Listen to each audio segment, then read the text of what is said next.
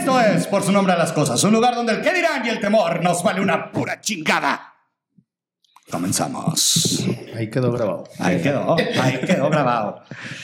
Bienvenidos al episodio número 14, 14 de por su nombre a las cosas.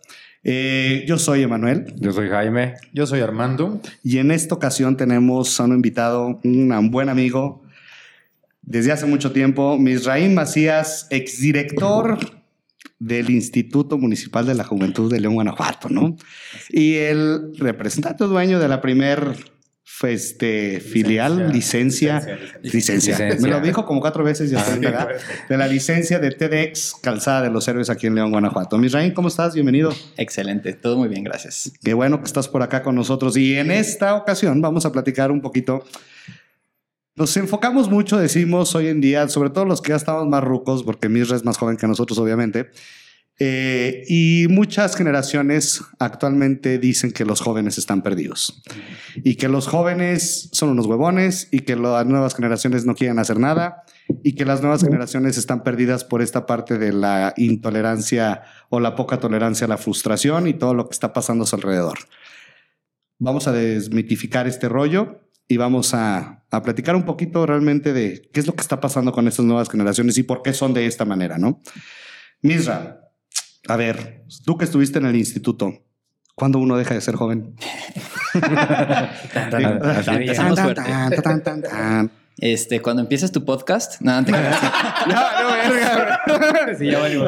Confirmo. Cuando, cuando quieres hacer un podcast y ya estás Sí, todo ya. ruco, ¿verdad? Cuando subes cerros o corres maratón. Cualquiera de Me valió madre. cuando te entra una crisis de un hobby, Cuando dejas el- cuando empiezas el gym y dejas el bacacho, güey. Ahí. cuando, cargas empiezas a comprar demasiados funcos. Cuando Ya, cargas, ya, sí, ya valió verga, güey. Cuando cargas omeprazol antes de la peda, güey. Y cuando tus drogas son este. Ibuprofeno. Ibuprofeno. Sí, güey. Riopan. Riopan. Riopan. Riopan, güey. Nunca debe Y faltar. Pepto Bismol.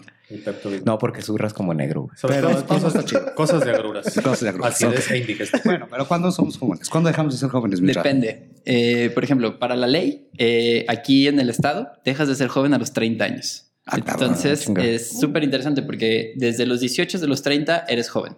Pero de acuerdo al municipio, desde los 12 hasta los 30 puedes ser joven. Entonces, hay estándares internacionales que te dicen que hasta los 25, eh, hay países incluso que se reconoce a las personas hasta los 40 años como parte de la Entonces, juventud. ¿En dónde para irnos Vámonos para allá. Eh, principalmente en algunas zonas de Europa y España, este, no en todo el país, pero en algunos municipios. ¿Y esto por qué? Porque justamente cuando se habla de política pública, pues eh, en esto lo que se veía es de que muchas personas eh, todavía seguían viviendo con sus papás, todas las personas necesitaban una política específica como de vivienda y cosas como muy específicas para, pues también para desarrollar otras nuevas habilidades en estas personas, ¿no? Sin embargo, eh, yo creo, o más bien esto es como ya de experiencia, uno deja de ser joven cuando eh, adquiere una responsabilidad más allá de uno mismo. Ok. ¿Qué es esto? Por ejemplo, eh, aquí en el municipio de León y en el estado tenemos un fenómeno muy triste que es de que la juventud es muy corta, que la juventud desaparece muy rápido. ¿Por qué? Eh, tenemos papás a los 14 años, tenemos personas que su primer ingreso es desde los 14, 15, 16 años y ellos se convierten en el ingreso principal de la familia. Entonces, estas personas empiezan a mantener a la familia. Entonces, a lo que a lo que voy y esto no es una definición, sino que por la parte de la experiencia que les digo, es de que uno deja de ser joven al momento que más allá de solamente procurar desarrollarte, aprender, salir, tener experiencias, también dependen otras personas de ti, también dependen otras circunstancias de ti. O sea, brincas a la vida adulta de sopetón. Exactamente, porque tú dirías, ah, cumplí 18 años, ya, ya estoy bien maduro, ¿no? Ya denme mi Simón, INE y ahora sí, ya puedo tomar, ya puedo hacer. No, güey, o sea, hay, hay tipos de 30, hay chavas de 35 años que todavía no tienen como, eh, o sea, de- diferente visión a alguien que ha vivido otro tipo de cosas, ¿no? Entonces el tema de juventud es bien subjetivo porque no puedes decir que justamente cumples 30 años y ya no dejas de ser joven, ¿no? Entonces, eh, pues realmente hay que entender la juventud desde diferentes perspectivas, pero esa yo lo, yo lo comento como una parte de No, no tanto es ni actitud, ni edad, Entiendo más acá por el tema de cuándo empieza a adquirir esas responsabilidades de adulto independiente. Claro, justo. Es que, es que te, te podría decir, es que por las actitudes, ¿no? Pues no, o sea, hay dueños de empresas que, que son como niños, ¿sabes? Y la actitud no define si es joven o no es joven. Sí. Pero si de él depende que 10 personas lleven eh, comida a su casa y que la empresa siga saliendo adelante, pues ya realmente pasas a una etapa en el cual no solamente tu vida depende de ti, sino la vida de otras personas depende de ti. Entonces, por eso el fenómeno de la juventud es bien interesante aquí en el municipio y en el estado en general, porque eh, la juventud se está viviendo de diferentes maneras y es por eso que se tiene que reconocer que es juventudes. O sea, no hay una sola manera de vivir la juventud. Ok. No hay una línea que digas, ah, es que naces, creces, eres joven, estudias y como tienes que estudiar, sales, tienes una familia y entonces dejas de ser joven. A ver, no. O sea, hay chavos que quieren no, nunca casarse, hay chavas que tienen un proyecto de vida desde los 20 años y hay otras circunstancias que hacen que, por ejemplo, los jóvenes se conviertan en los principales proveedores del hogar desde la adolescencia. Entonces creo que eh, en experiencia yo creo que eso es lo que marca el que seas joven o el que no seas joven. Ok, sí, porque se habla mucho de la juventud a nivel de gobierno, sobre todo por estos luego impulsos que hay para proyectos de jóvenes que dices, güey, yo tengo una idea súper chingona, pero güey, solo estás soltando vara a los jóvenes, güey, ¿no? Exacto. Ahí es donde ya sí ya no eres joven. Ya tienes 40, no, carnal, ya tuve al INSEN, güey, ya pedí otra cosa, ¿no? Con Tienes ideas jóvenes, pero cuerpo no. Pero, pero, pe- pero mente vieja. no. Oye, Misra, y, y pegado a este rollo que dice ahorita de que, bueno, el joven puede dejar de ser joven cuando empieza a, a ya mantener una familia o a tener otros, otros, este, otros intereses. En los jóvenes hoy en día, la creación, el trabajo, la innovación, que es algo que tienes mucho en expertise, emprender y los cambios que están teniendo hoy los jóvenes de trabajos día con día, porque escuchamos mucho del de, es que estuvo trabajando y solo me duró un mes, solo Claro. me duró una semana, solo duró dos semanas, ya no tienen compromiso. ¿Qué está pasando con esto? Y entonces aquí luego viene otra pregunta que va pegado a esto para que vean los dos. Entonces aquí entra, ¿el talento, el talento crees que mate la experiencia? Híjole. Eh, empecemos por el principio. Es que es un tema súper interesante y me apasiona muchísimo porque justamente hay un estudio de Manpower que dice que esta generación es la que más ha trabajado en la historia.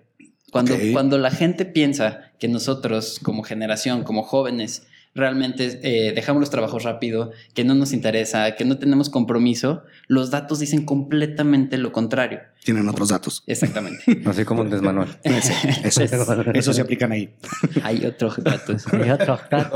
El- lo que sucede es de que México es el segundo país que más trabaja después de la India, ¿no? Y ahorita nuestra generación lo que se está enfrentando es un tema de precarización de los empleos, en el cual ya no te alcanza con un solo empleo. O sea, si se, dan, si se dan cuenta, la mayoría de las y los jóvenes tienen un emprendimiento, venden eh, por WhatsApp, abren una página porque eh, o dan clases y Crean tienen- contenido. crean contenido, tienen su Venden, podcast. venden Sí, viniles. este, y no soy joven. Traen diversos catálogos, jabón. Betterware. Hay cosas buenas, hay cosas buenas en Betterware. Y también hay que reconocer todo el trabajo del hogar, ¿no? O sea, porque, claro. por ejemplo, hoy las dinámicas familiares cambian. Entonces también eh, no se les reconocía a las personas, a las mujeres que estaban dentro del hogar como si fuera un trabajo, ¿no? Hoy también, además de tener su trabajo donde reciben un sueldo, donde tienen un jefe, pues tienen que llegar a la casa y también tener todo listo, o sea, hombres y mujeres, pero también es, es cuestión de que también se reconozca eso como, como parte de un trabajo en sí, ¿no? Y además de que haces todo eso, pues tienes tu emprendimiento, vendes cosas por WhatsApp, o sea, haces muchísimas actividades que también se suman o se entenderían como trabajo. Entonces, cuando dicen, ah, es que no me dura nada, es que se va bien rápido, lo primero que te tienes que preguntar es, ¿qué estoy haciendo yo como organización para no poder retener el talento, para no poder retener a las personas? Ok. ¿Sabes? Porque justamente eh, hoy en la tarde estaba platicando con Gustavo Prado, que es un amigo, y eh, estábamos hablando justo del tema de los programadores, en el cual dicen, es que los programadores eh, pueden trabajar en cualquier parte del mundo y ganar un chorro de lana. Y él se metió a uno de los cursos de esos que pues apagas y para aprender a programar. Y la verdad, el mayor interés de los jóvenes ahorita que están tomando ese tipo de cursos no es me meto para aprender a programar, para aprender a hacer cosas, para que me vaya mejor. todos están adentro por ganar dinero, Por tener otro ingreso. por justamente... Un ingreso extra. Exactamente, por cómo gano rápido en los tiempos que me puedo desvelar en las madrugadas o puedo hacer algo aprendiendo y tener un ingreso. Y la mayoría de las preguntas que se dan en estas clases es dónde me van a contratar, cómo puedo programar, dónde puedo freelancear, ¿no? Entonces, esta generación que se entiende justamente primero en el tema de, ah, es que entras a un trabajo y te vas bien rápido, es una concepción eh, errónea, porque, mm, bueno, hay los que van a decir, no, yo metí un millennial y se me fue al mes, sí, y a mí también me ha pasado. Sí, claro. Pero eh, primero hay que entender una cosa, eh, las condiciones del trabajo y lo que pide una persona joven el día de hoy es muy diferente a lo que pedía una persona anteriormente, ¿no? Si no tienes políticas flexibles, si no tienes una política en el cual eh, aceptes diversidad, en el cual eh, hay un tema de que a estas generaciones no les puedes hablar de balance vida-trabajo. ¿Sabes? Aquí es balance de vida. O sea, ¿cómo que Sí. vida Ajá. y trabajo? O sea, el trabajo es parte de mi vida. Sí, claro. Y si voy a estar aquí es porque le estoy dando una parte de mi vida a este espacio. La ¿no? priorización de la salud mental y todo este rollo, ¿no? Trabajar Exacto. como empresas Google. Sí, es- y aparte porque es como un lo que todo el mundo quisiera hoy en día. Tú le dices, güey, quiero, traba- quiero trabajar en Google, güey. O sea, sí, pero más allá de, de buscar ser una empresa Google, eh, hay una encuesta a nivel mundial del Foro Económico eh, que dice que entrevistaron a 17 mil jóvenes y lo primero que buscan, contrario a lo que pensarían que son este tema de innovación, ser tu propio jefe, no. Lo que quieren los jóvenes es tener el ingreso seguro, ¿sabes? A donde voy, esté seguro que mi quincena me va a llegar, de que mi pago me va a llegar y después viene el tema de un ambiente sano de trabajo, ¿sabes? Entonces, sí, Sí, es- está ligado por lo que decías de que ya tienen responsabilidades desde muy chicos, ¿no? sí, claro, o sea, O si sea, no ya te- mantienen familias. ¿no? Y, y- y el ambiente de trabajo va directamente relacionado, como dices, en el balance de vida. Entonces buscan, uno, como dices, la quincena segura y dos, que no, que, que no me estén chingando, la, que no me estén traten bien. chingando, que me traten bien, güey, que no me traten como un puto esclavo. güey. Que no me estén hablando los domingos, ¿no? También, no, es que hay dos cosas bien interesantes que les quiero comentar. Eh, la primera es de que cuando dicen, ah, es que se metió y luego, luego se fue, o se metió para ganar dinero y se fue a viajar. A ver, la primera es, eh, probablemente hay que entender que estas generaciones lo que buscan es dar el máximo en el menor tiempo posible. ¿no? Entonces, si, va, si voy a entrar a un trabajo, normalmente se pensaba que la curva era de una curva de aprendizaje de un año. Para jefe, cinco años. Exactamente. Ahorita el chavo llega y dice, en dos meses ya aprendí todo esto, ¿cuál es el siguiente departamento? Si ¿Y, no cuál?". jaló, vaya, y cambio. te van a dar el 100% de lo que tienen en un corto periodo de tiempo. Entonces tienes que diseñar también tus políticas para que la gente entre de su máximo y esté lista para irse, ¿no? Ahora, ¿qué es lo que sucede también? O Eh, retenerlas. o retenerlas también, pero ahí es donde tienes ya que Ajá. jugar con estrategias. Oye, ¿y qué. Ajá. tanto está pegado, antes de que, este, que sigas por ahí, qué tanto está pegado también el tema del salario? Porque ahorita decías, buscamos, o sea, de hecho, no solo los, los generación Z ni los millennials, nosotros sí buscamos todavía esta parte de doble trabajo porque la realidad es otra también. Claro. O sea, nosotros las pensiones ya chingaron a su madre. sí.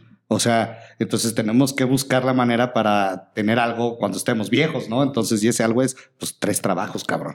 Y la realidad es que también las empresas ahorita están pagando no tan chingón. No, y deja del no tan chingón. De repente que te negocian las prestaciones. Es como, güey, no me tienes que negociar algo que Son, güey. Son, güey, son. O sea, O sea que es un lujo tenerlas, no es una- un derecho. No, y, Exactamente. y- y debería de ser un derecho fundamental, güey, porque está en la ley, güey. Y, y como dices, te las negocian. ¿Y, y qué te parece si mejor te cotizo con el salario mínimo? No, perro, cotízame bien. Pero creo, creo que todas ellas, como, bueno, no, no es, no es este, coincidencia que India y México sean similares, ¿no? Obviamente, eh, el, el entorno económico, pues también si lo ves del otro lado del que contrata, aquí en México, estar, eh, funcionar como una empresa legalmente, este, estar dado de alta, estar tributando, pagar seguros y todo, por el mismo entorno ya se hace complicado. O sea, yo creo que muchas veces el hecho de que no le dé seguro a un trabajador es porque a lo mejor pues, el Está mal mercado diseñado, no, te, no güey. te lo da. No, el, o, Los o- impuestos que o las, pagas, o las costo que políticas tiene, gubernamentales en exactamente. cuestión de impuestos y, y de pago de salarios y de pago de seguro están mal diseñadas para que también el patrón lo inciten a brincarse ciertas cosas porque dice o le pago al gobierno o, le, pago, a mis empleados, güey. claro, Entonces, y- ¿qué hago, güey? Mejor negocio, negocio ciertas cosas, ¿no? Para aparte- poder, para que todos ganemos. Y aparte, la cultura en general también, este, de aquel que tiene la posibilidad de brindar empleo, este, pues ve la manera también de, de, de alguna manera mantener la empresa en óptimo, en óptimas condiciones, si Ajá. es un buen empresario. Pero también eh, esto me lo dijo una persona que se dedica mucho al tema de negocios. No tenemos fuentes oficiales, pero o sea, aclaro. Pero eh, él, eh, haciendo comparativas de lo que sucede en el mundo, decía que en algunos países desarrollados la diferencia de salario entre el que menos gana y el que más gana de una empresa en países desarrollados es de ocho veces. Y cuando hicieron esa comparativa No me en, digas. en algunas empresas de México, ¿cuánto creen que la diferencia? 30, 40. Por lo menos el doble, güey. 52 veces. Verga, güey. No mames. Es No. un madral, güey. O sea- O sea, es, es- No, no. No, güey, no. hay manera. Sí, o sea, había empresas que sí estaban entre los 20, 30, pero imagínate que había empresas que entre el que menos ganaba y el que más ganaba la diferencia era de 52 veces el salario. hijos de puta. Sí, no, ¿Sabes? está cabrón. Es un putero. Es un madral, güey. Y no, no es difícil pensarlo. O sea, una persona de intendencia que gane 1500 contra el CEO de la empresa que gana 150 mil, estamos hablando hasta de más veces. Pero aparte, o sea, gana 150 más las prestaciones, Ah, sí. más su bono de productividad, más su bono de asistencia, más su porcentaje de Y al intendencia le dan vales de despensa y ya. Sí, sí, bien le si va. bien le va. Ajá. Sí tiene la prestación. No, le dan seguro. Seguro. Y si bien le lo va. Y si bien, y si, se lo y, y si dura más, de Más de un año meses. trabajando en la empresa y no faltando y con ciertas cosas, porque son las negociaciones culeras, güey. O sea, hay, que- hay que aceptarlo, güey. Así son. Entonces, Oye, es, e- ese tema complica todo, o sea, en, en un ambiente, y, y- y empiezas a darte cuenta que no somos los jóvenes, ya nosotros no somos, voy a hablar en plural, Ah, no, sí, somos, los- no somos los jóvenes en general, Por eso te dije que lo invitas. Sí, sí. sino es más fácil culpar al joven porque Está no más quiere quedarse, ¿no? Y aparte, tenemos un tema eh, que es el bono demográfico, ¿ok? Entonces, el bono demográfico, hoy en León, una de cada dos personas, o sea, el 50%, 49.8% de la población exactamente, tiene menos de 30 años, ¿ok? A la verga. son un chingo, güey. Es un madral. Que eso Sí, güey. No mames, bueno. es- está cabrón. Exacto, o sea, Las casi Creo que hoy en Japón están totalmente al revés. O sea, volteado. ya andan sobre de los 60 para arriba la mayoría. Sí. Entonces, ¿qué pasa? Tengo un empleo, tú no lo quieres, alguien más lo va a querer. Sí, la Se necesidad. ¿Crees que se prostituya el... Sí, se prostituye la, la necesidad de empleo? Claro. O sea, la oferta de empleo. Por el hambre, ¿no? También, ¿no? Entonces, si, si un salario estaba, este, no sé, un, un salario X estaba pronosticado para ganar X cantidad, como hay mucha demanda, pues lo bajan a la mitad, güey. Al cabo hay 20 cabrones esperando en fila, güey. Si Pero, quieres. Oye, pero ese no tiene el perfil. Le enseño. Le enseño en un mes. ¿Sabes? Sí. Y es como, oye, pero está bien. Y justamente en la, en la tarde que hablábamos acerca de los programadores, es bien curioso que hoy las empresas de tecnología ya no te piden título. Entonces ahí el talento mata experiencia. Ahí vamos a eso. Eh, yo creo que el talento es como, mm, bueno, es una palabra muy millennial, que también vamos Sí. a hablar de eso, como el propósito, ¿no? Sí, claro. Es como, ay, Ujú. voy a buscar mi propósito, voy a buscar mi pasión y esto. Yo creo que el talento se forja, al igual que Ajá, el ok. propósito. O sea, Sí. este es- esta es una frase que le robó a Andrew Solomon, un, un conferencista de TED, que justamente él dice eso, you don't find meaning, you forge meaning. Ok. ¿Sabes? O sea, no encuentras el sentido, lo forjas. con tus experiencias, con lo que vas viviendo. Entonces, el talento puede que lo tengas, ¿sabes? Hay Pero- que desarrollarlo. Exactamente, pero si eres eh, talentosísimo para la música, pero nunca vas... Agarraste un pinche instrumento. Ajá, o si no agarras unas maracas y te vas al, al- a los camiones, o si no vas y escuchas lo que está sucediendo en el centro, o, o este tipo de cosas, el talento se va a quedar ahí sin utilizarse. Y la experiencia va a matar al talento. Ok. Porque alguien que no tenga nada de talento, pero todos los días se levanta a las 6 de la mañana a practicar 30 minutos de guitarra antes de irse a trabajar, va a tener más oportunidad que la otra persona. 100%. Totalmente. Está cabrón, güey.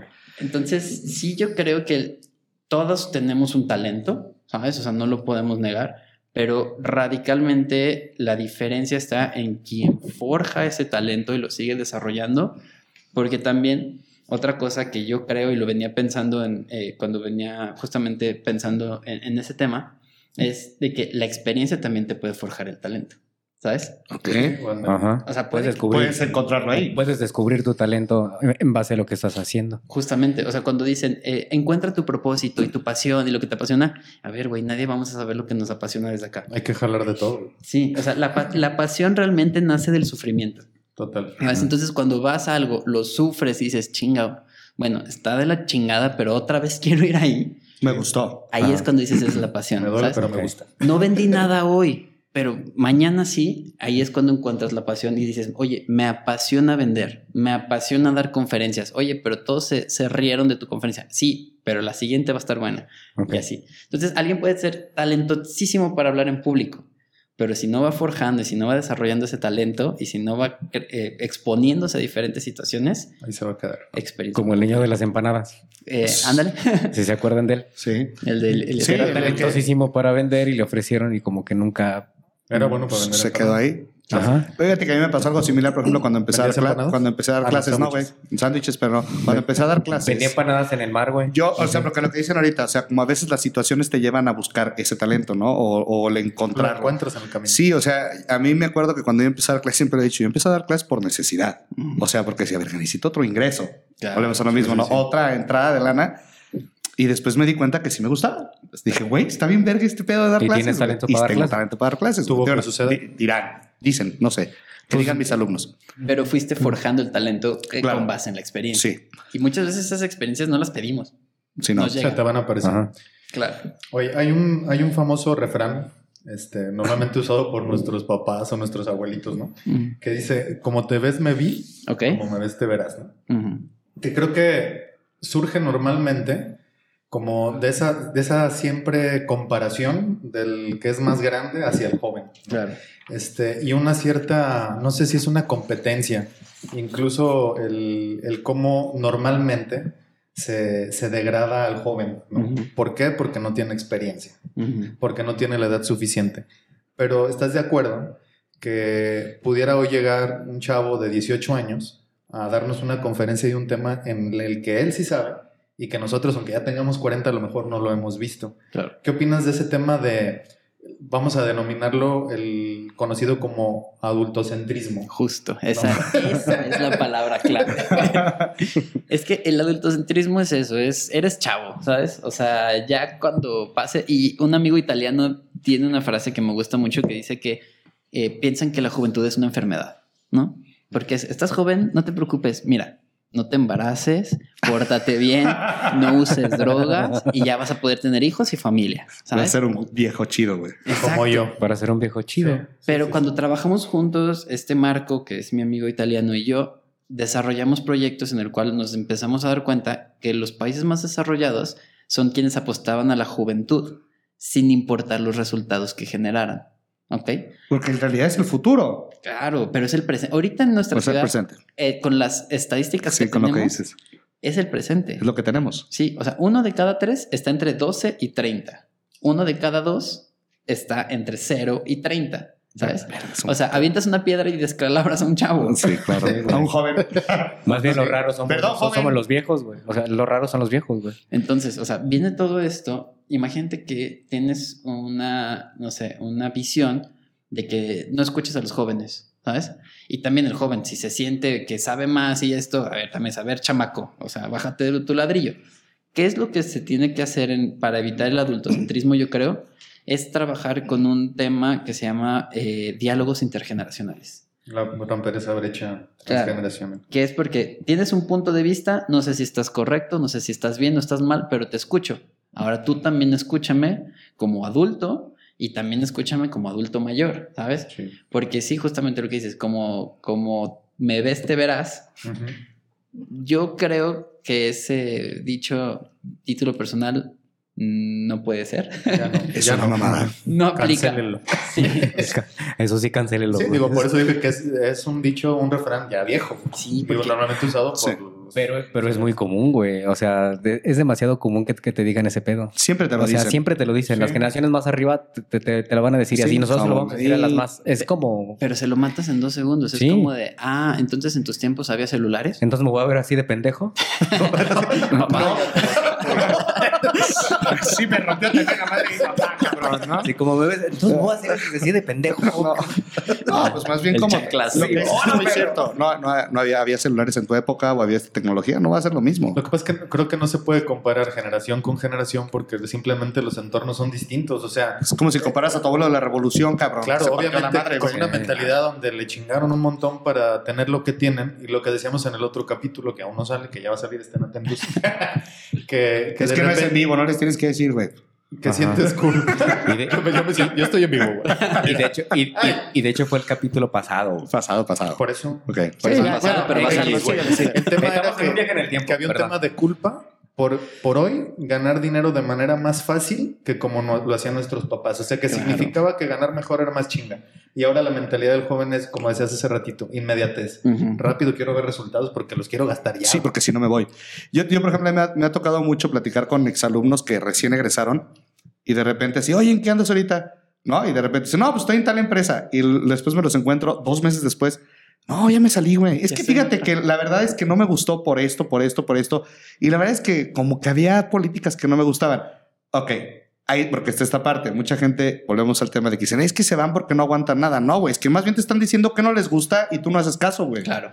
No, o sea, la política de tu empresa tiene que cambiar en algún momento. Sí, eso es lo Porque que, lo en, que algún momento, en algún momento vas a trabajar con jóvenes, carnal. O te están pidiendo que le inviertas poquito más, que tú ganes poquito menos de los 52 de diferencia, que estés a, por, a 40, pero por lo menos darles chance a las mamás de salir poquito antes para ir a darles de comer a sus hijos. Porque luego también, ¿qué pasa? Hoy en día, lo platicamos creo que alguna vez en algún episodio, pero hay muchas empresas que hoy en día están corriendo a la gente que ya tenemos 40, 45 años.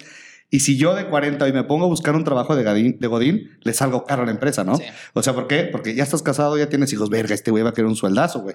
Pero si me agarro un chavo de 23 años, es cabrón que le pagues 12 mil pesos mensuales de edad, güey. Y me va a hacer lo mismo. Pero el güey se va a emputar, pues, sí, 12 mil Porque baros, güey. apelas a que no tiene experiencia. Experiencia, exacto. Cuando a lo mejor tiene a que lo- conocimiento. A que, lo va, a que lo vas a enseñar y lo vas a foguear, güey.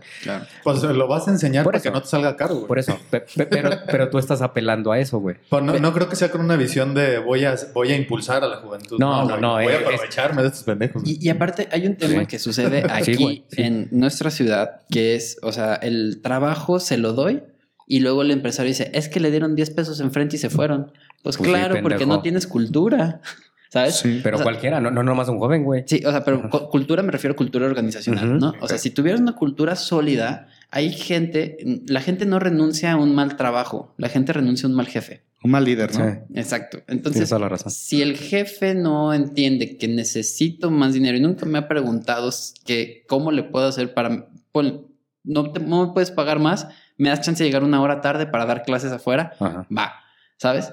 Por eso no me voy a ir por 100 pesos más enfrente. Pero si no eres flexible, si estás tan, tan rígido en eso, pues De aquí no se van hasta que yo salga, güey. No, chinga tu madre. Claro. Que están cobrando Págame las horas güey. extras, güey. Exactamente. O de aquí es el único trabajo que pueden tener. Es como de por.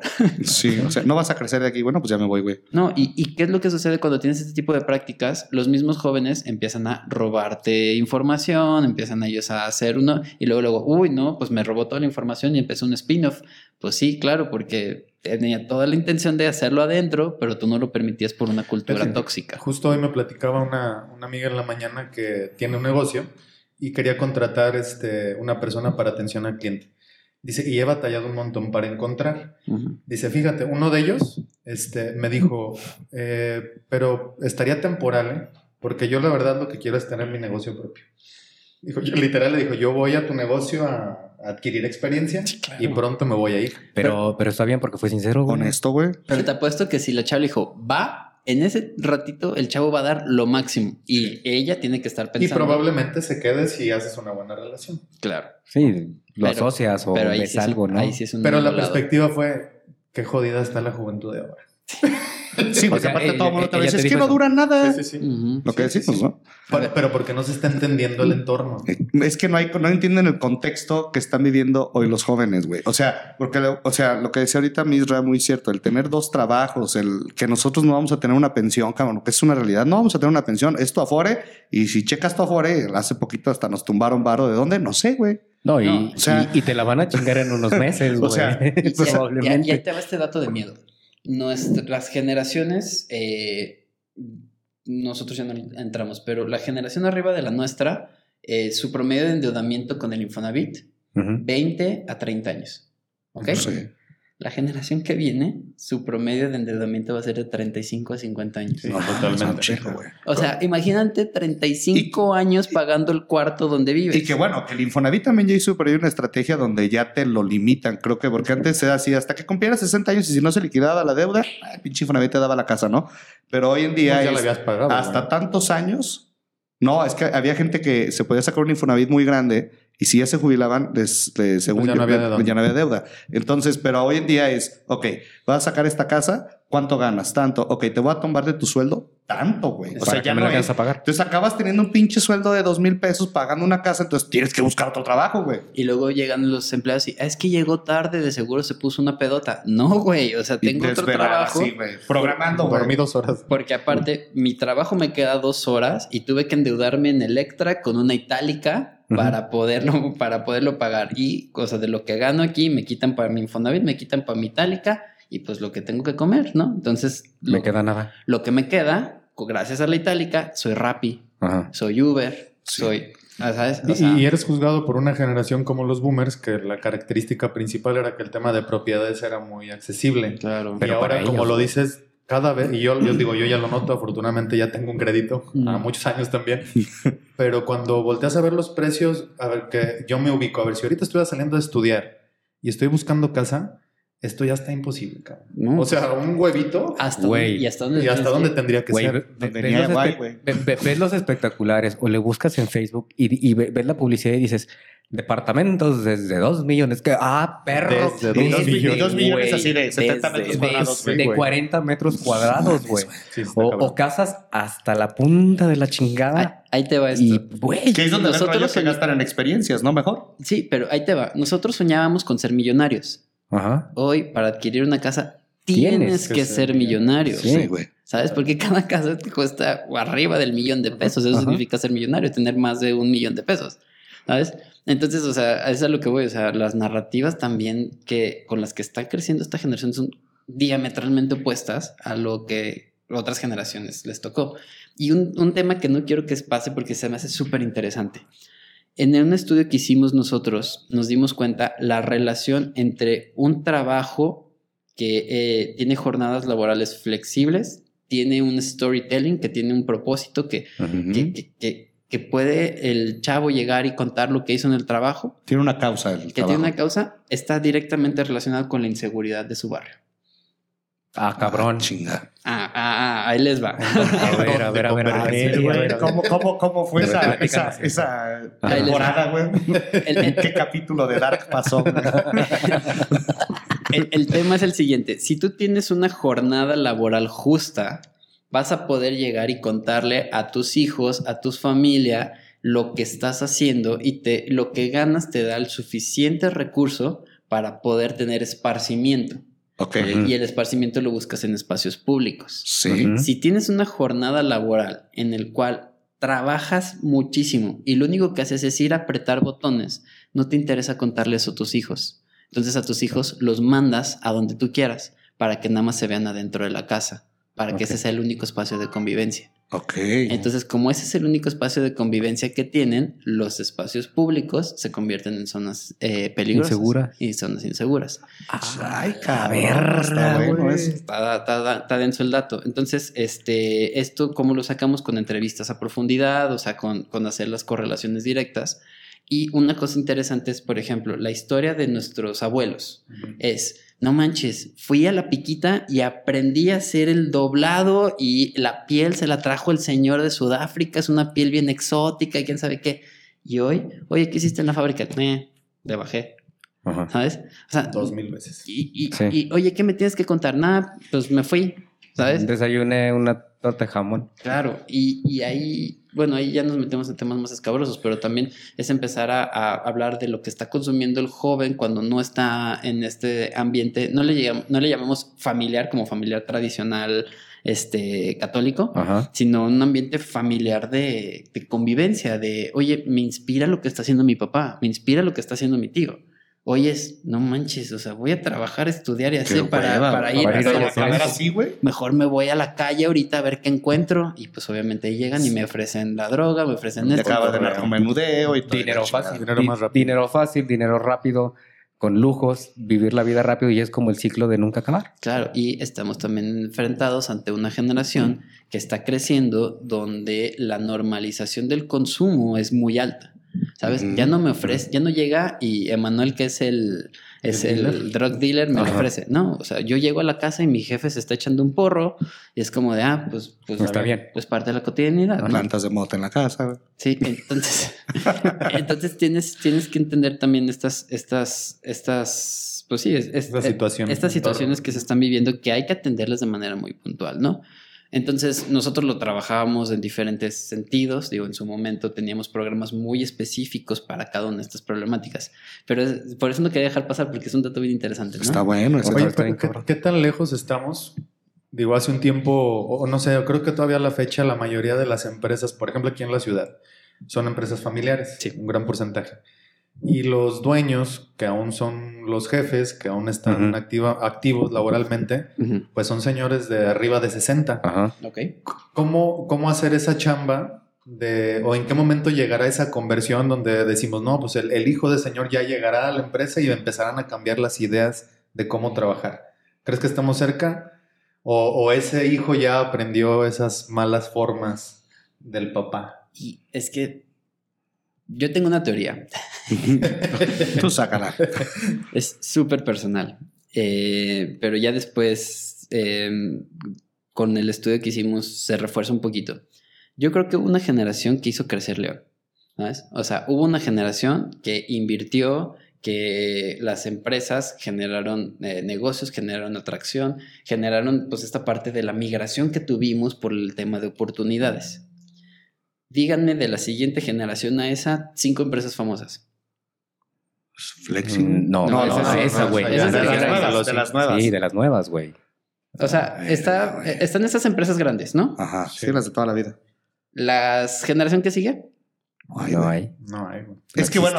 ¿te acuerdas a lo mejor alguna de otra no, son, de o ya no calzado? son de aquí. Otra de calzado, pero viene siendo la del ¿no? dueño, del güey, de que nada más fue una filial que hicieron y no funcionó y la volvieron a cambiar. Hay muchos emprendimientos con marcas innovadoras, Bueno, pe- a pero ver, no bueno, a ver, empresas bueno, del está- está tamaño Betelia, de Betelia, que no sé si sigue existiendo, la de las bicis. pero esa es de la generación de abajo. Ajá. o sea, sí, arriba güey. de la de Betelia, que Betelia eh, De hecho, se migraron, ¿no? De aquí, ¿no? emigraron de aquí. ¿Por qué?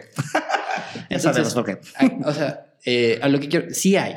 O sea, sí hay casos. y Pero, sí- no del, pero no del vuelo de, de, de ese tipo de empresas. Pero justamente lo que sucedió, yo creo que esta generación lo que, lo que también es de que eh, se generó mucho desarrollo en esta parte de León. Ahora, lo que pasa y es la generación, las generaciones de abajo tienen que volver a construir este tipo de desarrollo que se dio acá. ¿Sabes? Pero ya pensado en un desarrollo social, un desarrollo integral, pensado también en empresas que se preocupan por la salud mental. O sea, son nuevos retos y retos Y que completamente está más diferentes. cabrón también. Sí, y ahora, te- o sea, ya no, ya no me enfoco yo en crear una empresa de 2.000 empleados. O sea, ya me enfoco y con, con Que cinco, seamos 10. o que con sería cinco empleados puedo ganar lo mismo que un güey que tiene 600, Ajá. ¿no?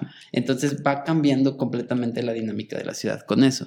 Entonces, cuando me dices, oye, ¿qué tan viable es que el hijo? Pues depende, depende de cada caso, ¿no? No, no va a crear cada- nada nuevo. O sea, va a seguir una que ya existe. Es que de- es, es muy Sí. difícil generalizar. Es muy subjetivo, ¿no? Porque Ujú. al final puede ser un güey que sí se salga de la, de De la, la burbuja caja. familiar y que diga, güey, a la verga con pero- esto voy a hacer pero ese punto que comenta Mir es importante. O sea, aquí hablamos de empresas ya constituidas de los 40, de los 50.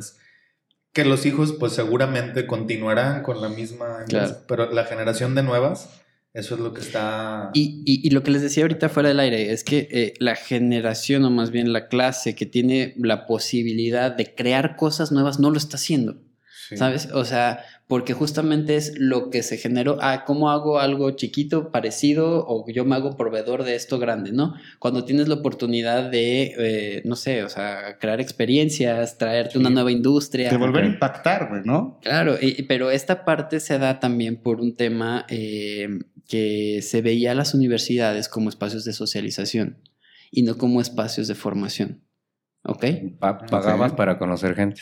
Exactamente. O sea, hubo una. o- y, y- y esto es importante, digo, no es ni una crítica ni una eh, Sí, no, no, no. especial, pero tiene también mucho que ver con qué tanto provecho tú sacabas de una eh, carrera que estudiabas e inmediatamente te insertabas en lo que estudiaste. Sí, por tus con- Por con- por conectes y con contactos. Bueno, lo, lo Sí, decía hace sí, rato también razón. afuera del aire, ¿no? Hace poquito se hizo una declaración ahí en, en el periódico, no sé si la llegaste a ver, donde decían, ya ves con todo ese tema de Tesla y la fregada que Mm. se fue a Nuevo León y que ya sabes, ¿no? Entonces, este, hicieron una declaración donde sabemos que en Guanajuato hay muchísima industria, Sí. muchísima industria. automotriz. Y entonces se hablaba de que, decía la declaración, es que las universidades y las escuelas ya deberían de hacer puras ingenierías porque las carreras de humanidades y las carreras administrativas ya no van a tener trabajo. América ni lo mencionaron. güey. No, güey, hijos de puta, güey. Pero a ver, pero a ver. Ni O sea, a- comunicación. A lo mejor puede ser una realidad, pero tampoco no lo puedes decir así, cabrón. O sea, Es que sí y no, porque también vámonos a, a- a- a extremos, ¿no? ok, O sea, ¿por qué dicen eso? Porque hoy la industria necesita ingenieros. sí, Tenemos, eh, las industrias están importando ingenieros y por eso también estamos teniendo mucha migración, ok. ¿sabes? Entonces, eh, también eh, ese tema es, sí, sí necesitamos preparar esta, esta gente, pero vámonos a, también a otro escenario eh, utópico, ¿no? Vamos a, vamos a jugar con estos castillos en el aire. Hoy la tecnología está evolucionando tan rápido que estamos creando nuevas necesidades o nos Sí. estamos creando cosas Sí, que nos implica regresar a las humanidades. totalmente. Sí. Al contacto social igual. Ajá. Entonces, por ejemplo, ¿por qué hoy Google está contratando filósofos? ¿Por qué hoy eh, empresas como Tesla necesita eticistas? Ok. No sé ni qué es, güey, pero sí, güey. Ética. Filosofía, es filosofía ética, güey. Es ética. Comportamiento humano. Comportamiento humano completo. Porque, o sea, Porque es y- lo que están trabajando Ok. sobre el comportamiento Sí. humano. este, es, este es un caso que se analizó, eh, me tocó a mí analizarlo en una mesa de diálogo, y es un coche autónomo va a 100 eh, kilómetros por hora. Ajá. ¿ok?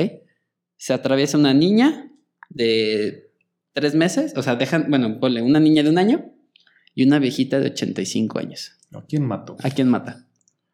Ok.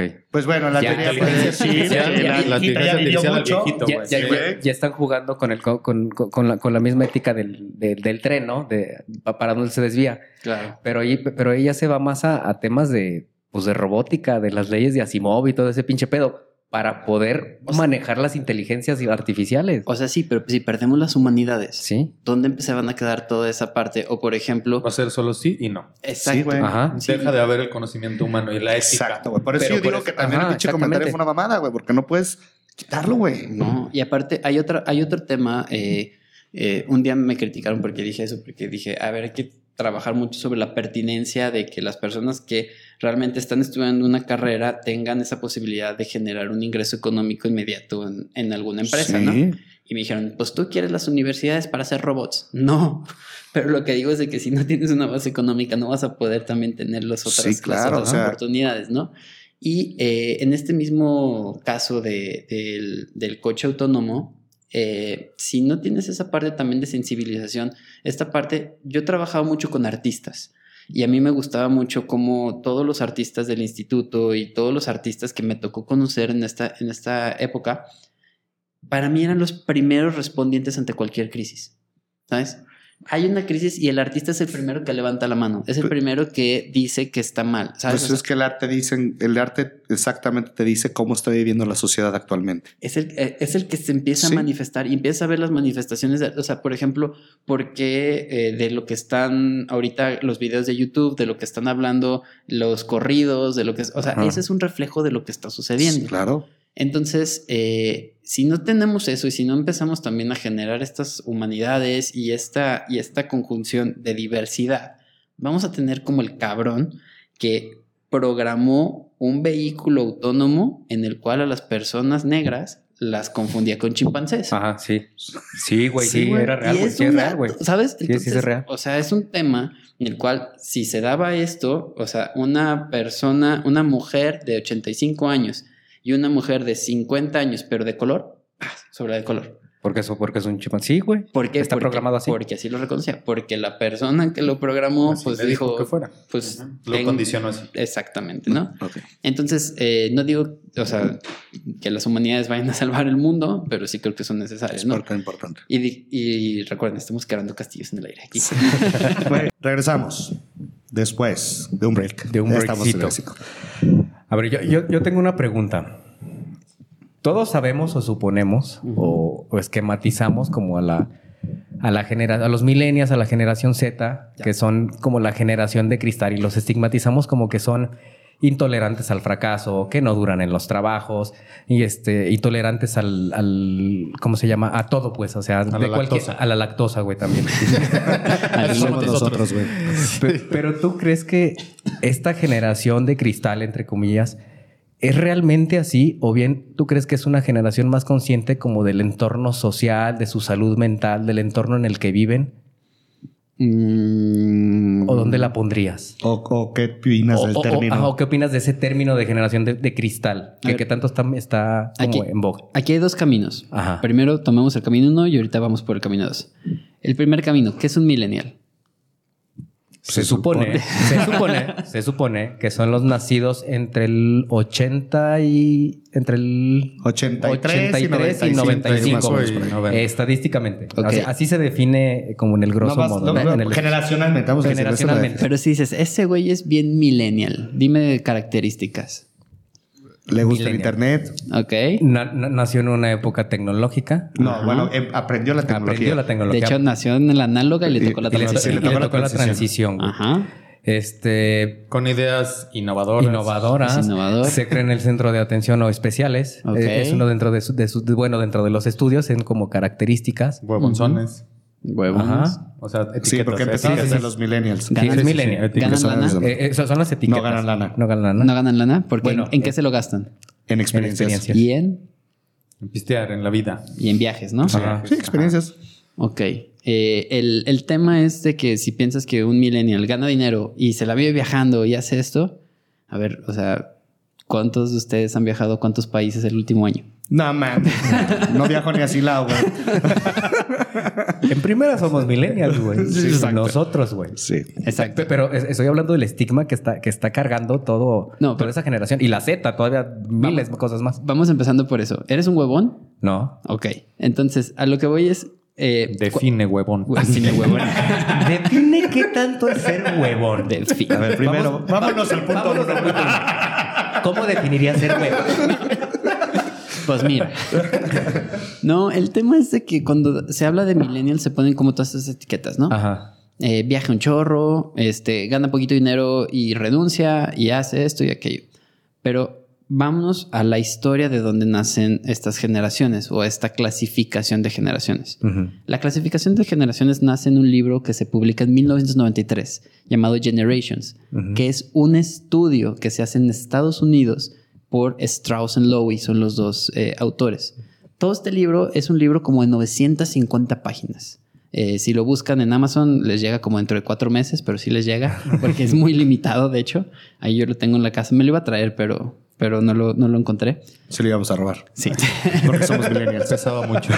Es, es un libro así grandotototete. Entonces el libro te habla de todas las generaciones de que ha habido. Y el libro termina cuando alguien de la generación Z se convierte en presidente de los Estados Unidos. ¿Ok? Ok. Entonces te dice, la generación boomer es de esta manera, porque después de la Segunda Guerra Mundial, pues les tocó el boom económico, les tocó desarrollarse. La generación que sigue de ellos es la generación eh, X. X, X. Que a ellos pues les tocó todo el desarrollo tecnológico de Silicon Valley y les tocó también ya eh, el tema de empezar con lo que viene siendo la parte de crear las rutas digitales para la generación millennial. La generación millennial que ya teniendo el mundo resuelto empieza a viajar, empieza a tener, empieza a crear eh, negocios digitales y la generación Z pues tiene todo inmediato, tiene todo mucho más rápido.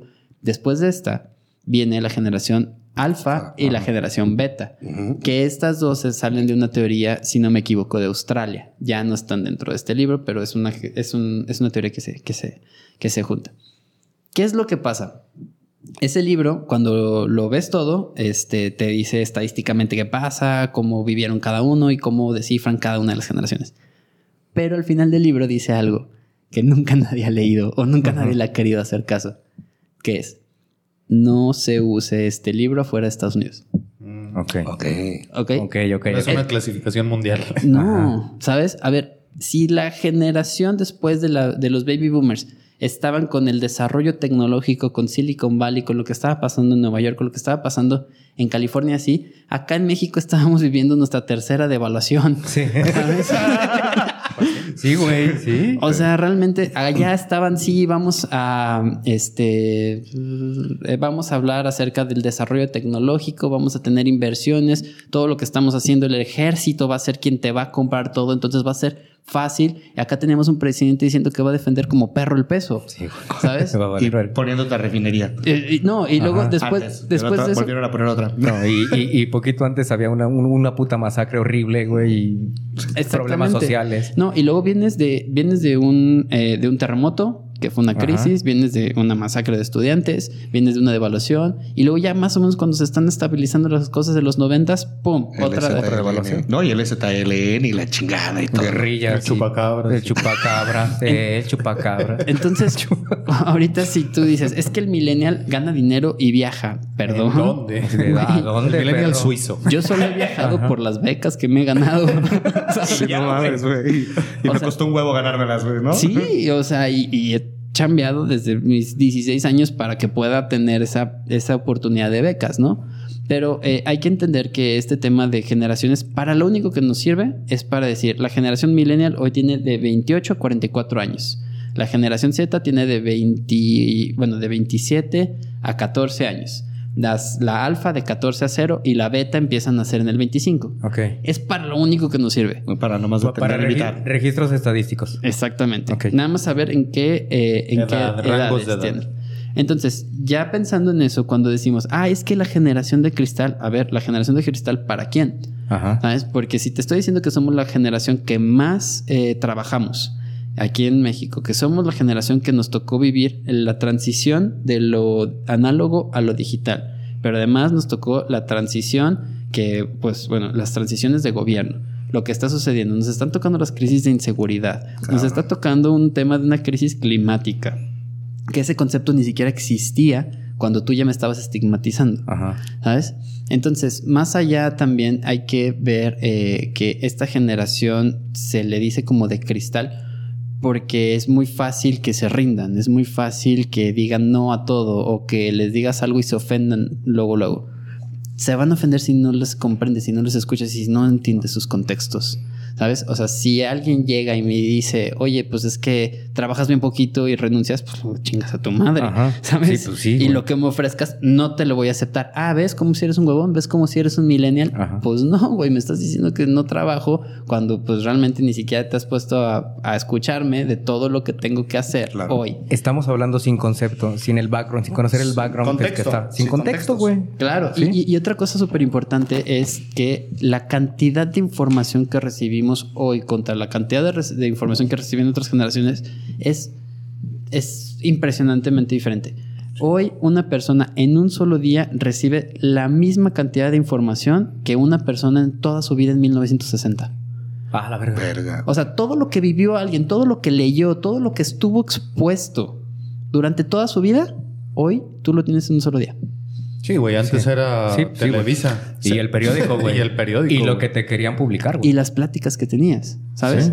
O sea, de los 60 para atrás eran las conversaciones, la tele, ah, ok, ya, ya duré tres horas en la tele. Hoy yo tengo un contador de, de horas, de cuánto tiempo llevo en la pantalla, Sí. y justamente vamos a checarlo. Hoy llevo cuatro horas 40 minutos, ¿sabes? Pantalla. Usando la pantalla del celular. Pero la misma, al mismo tiempo, pues tuve que leer los periódicos en la mañana, tuve que ver la, la, pues la, la tarea de mi hija, tuve que estar en la computadora cuatro horas también trabajando. Entonces, toda la información que leí, que hice, que trabajé, pues es completamente diferente a lo Sí. que recibía alguien anteriormente. Exactamente. Algo que yo veía y que leí por ahí que me, se me hizo muy interesante es que las generaciones anteriores sus luchas eran tangibles y las luchas de las nuevas generaciones, estos millennials y generación Z son lo que no se ve. Se lucha por lo que no se ve. Me refiero a- al, al, por ejemplo, hablabas ahorita cambio climático. Así que calmado, güey. Espérate, güey, espérate, güey. Aguanta. Espérate, joven, espérese, joven. Espérese, aguánteme, chavo. no, a lo que voy es, por ejemplo, antes luchabas por a lo mejor un tema más de trabajo y salían a manifestar por el trabajo y la chingada.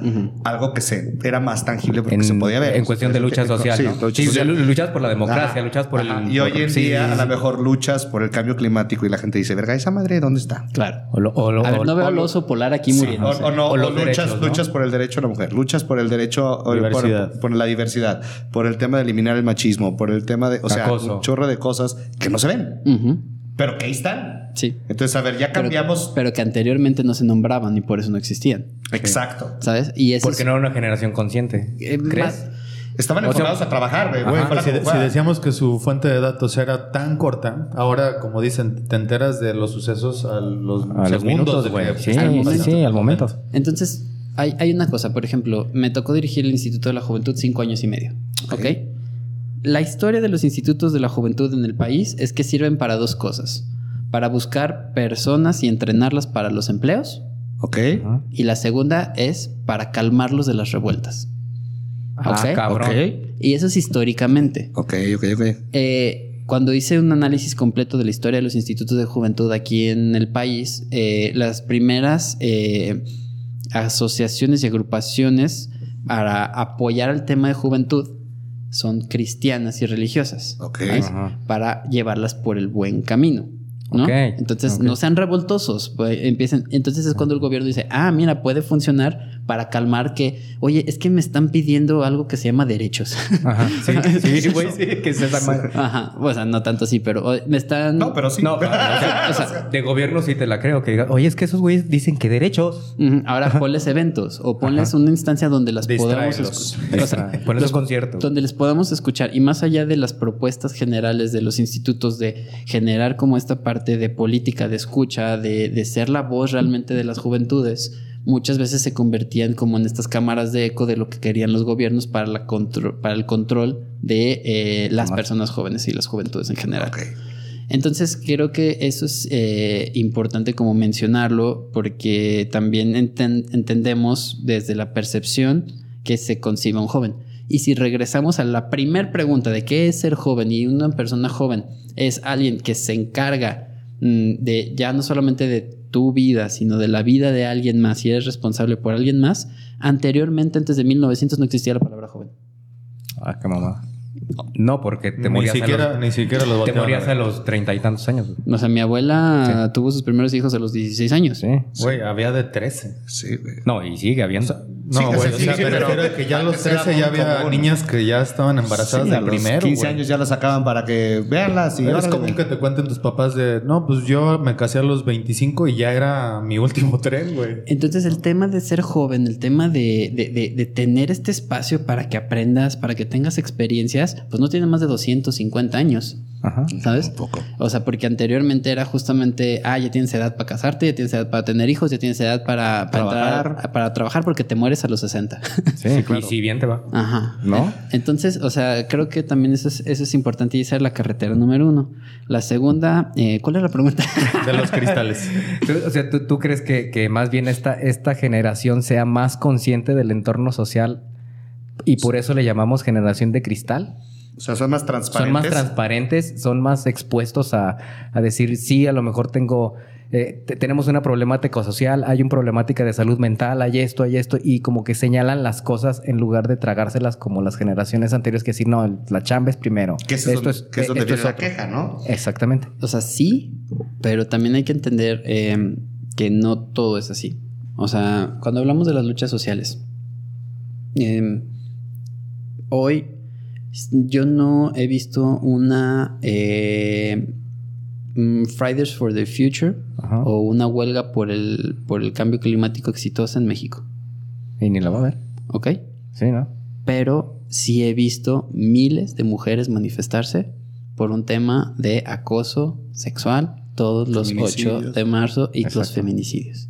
Y, las generaciones tienden a minimizar, es- o sea, las generaciones pasadas Anteriores. tienden a minimizar estas luchas sociales, ¿no? Claro, pero, pero yo creo que más allá de minimizarlas es también empezar a contextualizar que las luchas sociales como que siempre han existido, sin embargo, hoy tenemos más medios para demostrarlo, para decirlo, para hablarlo. O sea, ah, regresando al tema del trabajo, el otro día un post de cultura colectiva que decía, este, los nuevos no toleran eh, a los jefes malos. Y yo, güey, no, nadie. Nadie, güey. No, nadie tolera a un mal jefe. No se debe tolerar, güey. ¿Cuál es, cuál es la diferencia? Que yo, si no te tolero, lo digo. Te voy a decir. Y ese es ahí Y cuando te no no aguantan nada. Y corres el riesgo que no solamente te lo digo a ti, le digo al mundo. Claro, Y güey. pierdes tu trabajo y, Claro. y sucede, ¿no? Entonces, no creo que seamos más conscientes en sí, eh, porque también te- para ser más conscientes tendríamos que también saber que cada acción tiene una, repercusión claro. y, y eso lo vamos generando pues, pues de acuerdo a lo que vamos haciendo, ¿no? Con la experiencia. Pero yo sí creo que estamos más informados, que tenemos más medios y que comunicamos más. No mejor, pero más. Ok. ese es el punto del cristal, ¿no? Que lo que te decía ahorita, al final, como señalas y dices lo que no te parece, que creo que es algo que siempre se debe haber hecho, nada más que antes era quédate calladito, güey, porque si no, no trabajas, güey. Exacto. Quédate calladito porque si no, no comes, güey. Ujú. Quédate calladito porque si no te manda a la verga tu jefe, güey. Claro. Entonces ahorita es, me vale madre que me mandes a la chingada, güey. Esto está mal. Y lo que estás haciendo está mal. O sea, es señalar todavía realmente. Es denunciar. Eh, se, se- se perdió el, el- el miedo a la el denuncia, de ¿no? los feminicidios y eso. O sea, güey, mujeres aquí están levantando la mano para que las volteen a ver, güey. Mira, voy a decir una historia que nunca he contado, pero, pero creo que es tiempo. Este, De la primicia. Exclusiva. sí. A mí me tocó estar en una, en una escuela donde todavía se golpeaba a los niños. Ok. Ok. Ujú, Y era normal. Chale, güey, eso que tú eres más joven que nosotros, güey. Exacto.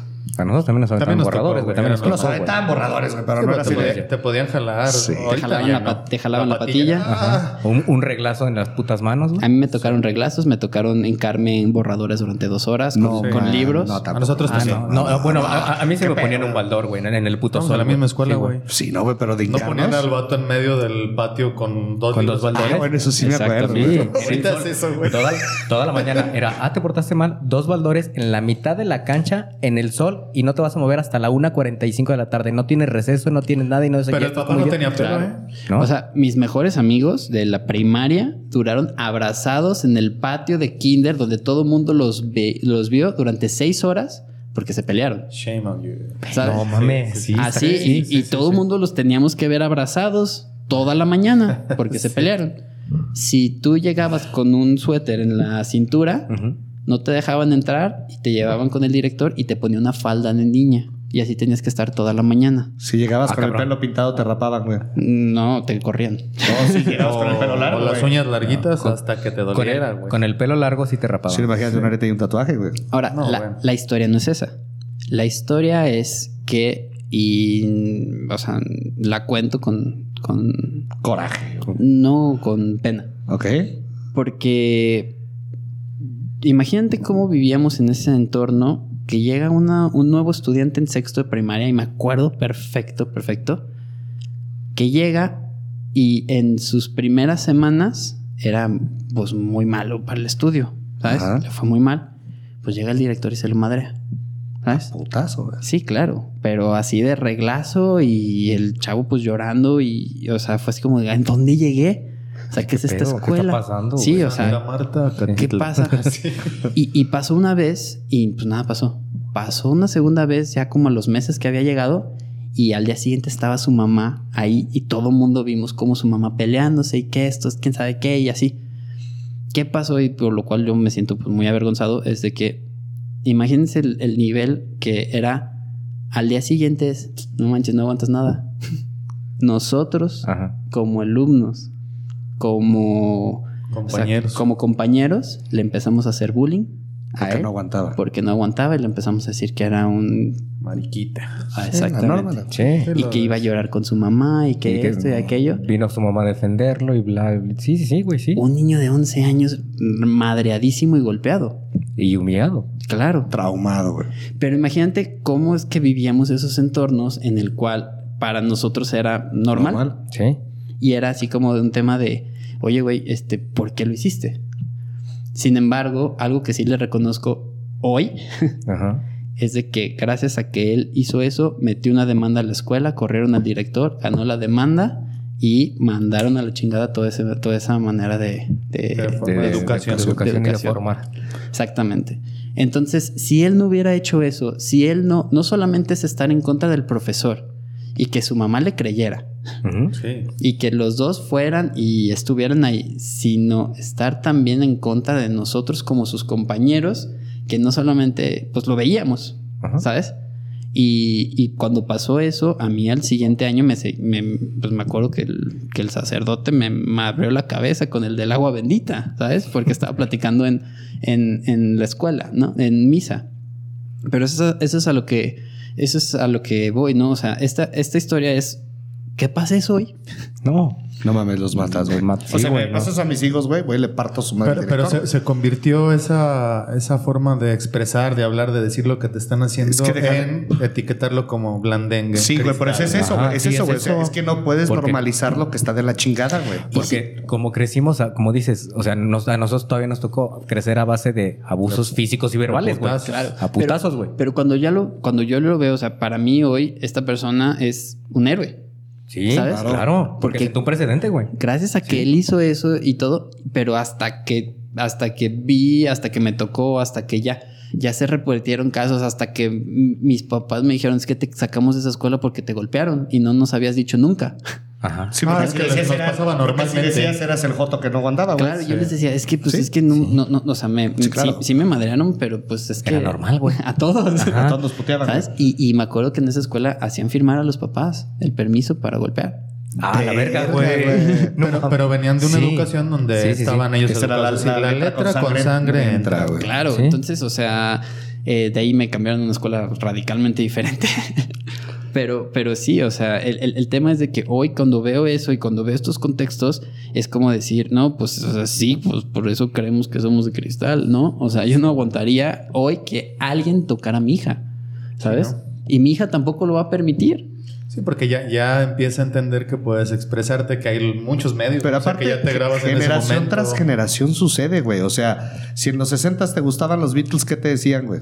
Estás de la vera, pinche loco, marihuano, Hoy la.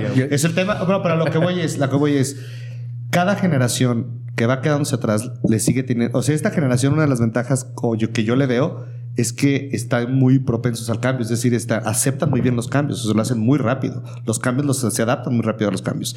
Y las generaciones anteriores les cuesta mucho trabajo identificar y ver que realmente se están adaptando a estos nuevos cambios porque ellos ya no pueden, güey. Sa- ¿Sabes entonces, que también lo... entonces mejor se van por la parte de te culpo porque no aguantas, güey. Yo- En vez de decir, güey, estoy señalándote que estás haciendo las cosas de la chingada, güey. Date cuenta, Yo güey. tengo una teoría sin bases. A ver. Todas las generaciones, todos somos generaciones de cristal para las generaciones anteriores. Claro, a ver, una persona de los ochentas decía que los que están haciendo son... Son unos tarados. Sí, claro. Hasta para tu y- papá, y güey. para los que pa- para nuestros papás Desde ahí. somos unos unos iguales y para sus papás estos güeyes son unos pendejos y así se va, güey. Y no aguantan y no aguantan y no aguantan y entonces es como la cadenita, culpar Pero- al de abajo. Pero por eso regresamos al tema de los diálogos intergeneracionales. Sí, muy Lo que puede ser una pendejada para ti puede ser el mundo para mí. Totalmente. Lo que puede ser una pendejada para mí puede ser el mundo para ti. Ajá. ¿Sabes? Entonces hay que entender también la importancia que tiene y el valor que tienen las cosas eh, y contextualmente qué vive cada generación para tener cómo es que le brindan valor a cada cosa, a cada experiencia. Y tú lo decías, o sea, por ejemplo, había una teoría bien interesante que se acabaron eh, las subculturas en México. Ajá. Y esto decía que eh, hoy cuántos hemos has visto. Ni uno, puro Ni uno. buchón. Ok, ¿cuántos punks has visto? No, jamás. Nada, casi nada. ¿Sabes? ¿Qué es lo que pasaba? Anteriormente te gustaba Nirvana, ah, ibas y te comprabas el CD y luego ibas y te comprabas toda la ropa de negro, Ajá, ¿sabes? uña Y, pintada. y la neta, o sea, le invertías y Sí, sí. decías, yo soy, esta es mi Soy identidad. super grunge, güey, yo, güey. Sí, Hoy- te- buscabas tu grupo tu grupo de identidad, güey. Claro, hoy mi identidad es la que H&M pone en Sí. descuento. Ajá. Y todos Sí, compramos en el mismo lugar. Sí, güey, sí. Sí, sí. Entonces también es entender que, por ejemplo, para mí, la, o sea, yo tengo mis discos de vinil de tiesto, así como, wow, que para mi hija volteé, ¿qué es eso, papi? ¿Sabes? Y es como... ¿Cómo no? No, mames, deja que te lo ponga. Y no lo entienden, ¿eh? Exacto, ¿no? Y, se- y, y, bueno, Gala sí, porque ya sabe diferenciar entre Tiesto y Armin. Y más ahorita que Carrix tocó el sonidito, güey. Pues Ándale, bueno. Bueno, este, después saco mis traumas.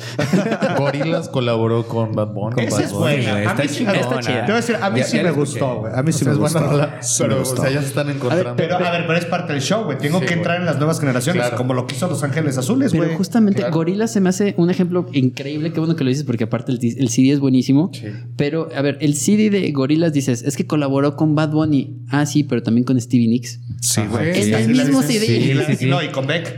También. No mames, está Pues es bellísima, que güey. el Sí, güey. espectro ya es más grande, no les tiene que Nosotros sabemos quién es Beck. Sí. Sí, les preguntas a las nuevas generaciones. y no Mis hermanas, mis hermanas mayores no van a saber quién es Beck, pero saben quién es Stevie Nicks. Ah, sí. No, y si les Sí, preguntas sí, a las sí. nuevas Sí, generaciones claro. quién es Stevie Nicks, te van a decir, ah, pues la misma rola que cantaba la pinche Miley Cyrus también, güey, una de Stevie Nicks. Sí, pero, O sea, no- pero van a conocer a Miley Cyrus y no a Stevie Nicks. Pero no saben que la rola venía de Stevie Pero Nicks. pues por eso tienen a Bad Bunny, güey, para que Pero por ejemplo, yo conocí a Stevie Nicks por Deep Dish, por la rola que tiene Stevie Nicks. Yo, conocí, yo conocí a Stevie Nicks por la película de este, School of Rock de Jack. Mm. De Jack, este, ¿cómo se llama? Black, Jack. Black, Jack Black. Jack Black. Jack Black. Black Black.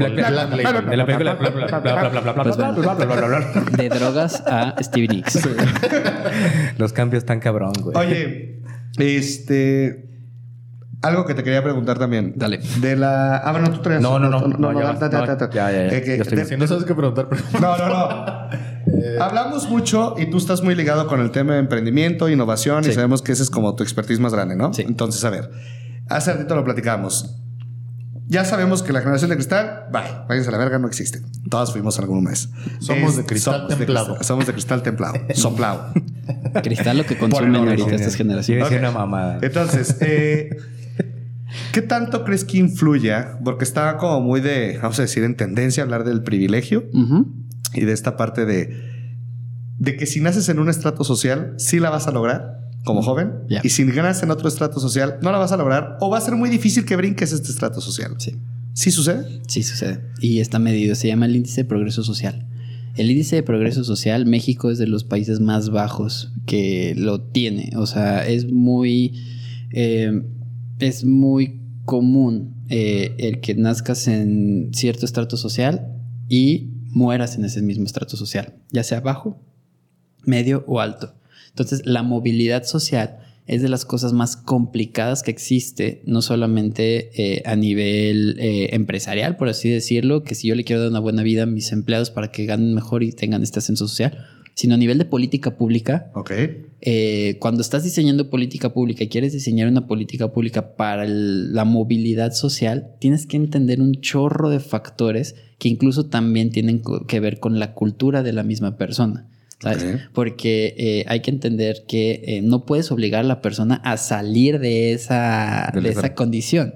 Ok. ¿Sabes? O sea, sería ir en contra incluso, no de solo de sus derechos, sino de su condición real de por qué me estás imponiendo algo, ¿no? O sea, nosotros tuvimos un caso eh, por acá que, Ah, sí. que, que- que nos denunciaron. Nos costó mucho trabajo. Nos denunciaron ante Sí, derechos acaba- humanos. Acabamos denunciados ante derechos humanos. O sea, Emanuel y yo cabrón. tenemos una historia Cuenten, de- cuenten, de, cuenten. denuncia ante derechos Tú humanos. No es lo que piensan. Tú Este, platícala, platícala, güey, no pasa nada. el tema es de que quisimos desarrollar una iniciativa llamada Silicon Barrio. ¿Sabes? Ah, sí me acuerdo. Ya, ya. en Sí el me acuerdo cual de la iniciativa. la iniciativa de Silicon Barrio era traer innovación al barrio y traer, era una campaña de marketing realmente. Sí, nada más. Era una campaña de marketing para que se asentaran las startups aquí y que eh, las zonas que están siendo abandonadas por las tenerías y esto se utilizaran como espacios de creación digital, que se utilizaran como makerspaces. Decirle a los chavos, recupera y revitaliza el barrio. Sí, la, la- la- el No la dejen epicentro, morir. el objetivo era que de donde nació, porque donde surgió la lana primera de León fue aquí. Sí, tema sí, de la tenería, la chingada, bla, bla. en. Entonces, es de aquí otra vez vuelve a resurgir. O sea, las tenerías, haz los museos, haz las otras cosas. Con nuevas empresas. Sí, que no se convirtiera en una zona de peda, sino es una zona de creación. Pero tuvo más éxito la madera. Pero Sí. sí. pero esa era como la idea en un tema de un Silicon Barrio, o sea, trabajado. Era una campaña de marketing. ¿Qué fue Sin embargo, una, una, una persona de aquí del, del barrio nos, nos mete una queja ante, ante derechos humanos que no procedió, pero de todos modos eh, pre- presentó un antecedente en el cual estábamos atentando contra el patrimonio intangible de la ciudad. Ah, cabrón. Eh, ¿No iba por el tema como ¿De la gentrificación? gentrificación? Sí. Sí, o sea, era un tema de que O sea, íbamos sí a- es eso, Bueno, pero no con el contexto que se entiende de gentrificación. Sí, o sea, realmente el, el escrito estaba incluso mal redactado y muchas cosas, pero eh, el, el- la, la interpretación de esta persona es, me van a quitar mis fachadas con valor histórico, van a empezar a traer luces neón, Ah, van a hacer, van a empezar a meter barecitos y antros. Y fue como, no, o sea, es, Que- Queremos que despierte. Ajá, es mantener toda la imagen urbana como se tiene, porque aparte no nos íbamos a meter en eso Ajá. sino que las fábricas que están vacías tienen la infraestructura perfecta para albergar startups que están pagando miles de pesos por rentar un metro cuadrado. ¿Sabes? Pero igual el, el que metió la, je- la, la queja no sabía que era un startup, güey. De- Seguramente, seguramente, porque hablando del tema No, del no, mismo, digo, sí. hay, hay que ser O sea, el estrato social ah, así como es, son, güey, no ¿no? sabía. No sabía que, que, que era un startup o, o que era un, un- un- una nueva empresa. No tenía ni idea, güey. De hecho, de hecho, hay que ser claros, güey. Sí, en la ahí- zona se movían mucho por lo que decía el párroco, güey. de- Si el párroco decía que no, todos decían que no, la chingada. Ese sí, ya, ya- o sea, la verdad, nosotros pues eh, fuimos, o sea, declaramos y no, no trascendió porque realmente no había fundamento como tal y no estábamos atentando contra, contra eso. La decisión fue, pues bajamos la Sí, iniciativa se y, se baja. Se murió. Inmediato. Pero lo que voy es, imagínate que nos hubiera valido madres y les hubiéramos dicho, es que con esto vas a tener movilidad social. Hasta la gente te dice, no quiero. No quiero. O sea, aquí me va bien, aquí gano y así. O sea, no es que tal vez no quiera tener movilidad social, sino no quiero estas nuevas ideas. Ok. ¿Sabes? Entonces, eh, cuando hablamos justamente de este tema de privilegio, o sea, sí es una palabra muy de moda ahorita y que se está utilizando mucho. Yo creo que sí existe. O sea, yo creo que sí existe, que eh, existe el privilegio, pero te voy a dar la frase que a mí más me marcó de mi líder del Foro Económico Mundial. O sea, pertenezco a una comunidad del Foro Económico Mundial y era liderada por una persona que se llama Wadia Ait Hamza, que él es de eh, Marruecos, si no me equivoco. Y él decía, don't be ashamed of your privilege. Use it for good for others. Ok, sí, claro. Entonces, no Sí. te avergüences de tu privilegio Claro tienes, güey. úsalo para el beneficio de los demás, ¿sabes? O sea, sí tengo un privilegio en el cual pude estudiar, donde pude acceder a educación básica. Ajá. Ese es un privilegio que cómo le hago que ya tengo educación básica, cómo ayudo a los demás, ¿no? Tengo un privilegio que pude haber nacido dentro de una familia muy acaudalada, con mucho, con mucho dinero y lo que sea. ¿Cómo utilizo eso para de alguna manera devolver algo, no? O sea, y no estoy obligado a. Pero si haces consciente esa parte del privilegio, en lugar de verlo con culpa, en lugar de verlo con, con vergüenza, Sí, sí, sí. lo ves con esta posibilidad de Estoy transformación. compartiendo esto. Entonces, yo sí creo que existe el privilegio. Sí, completamente. O sea, no le estoy diciendo no. Sí, claro.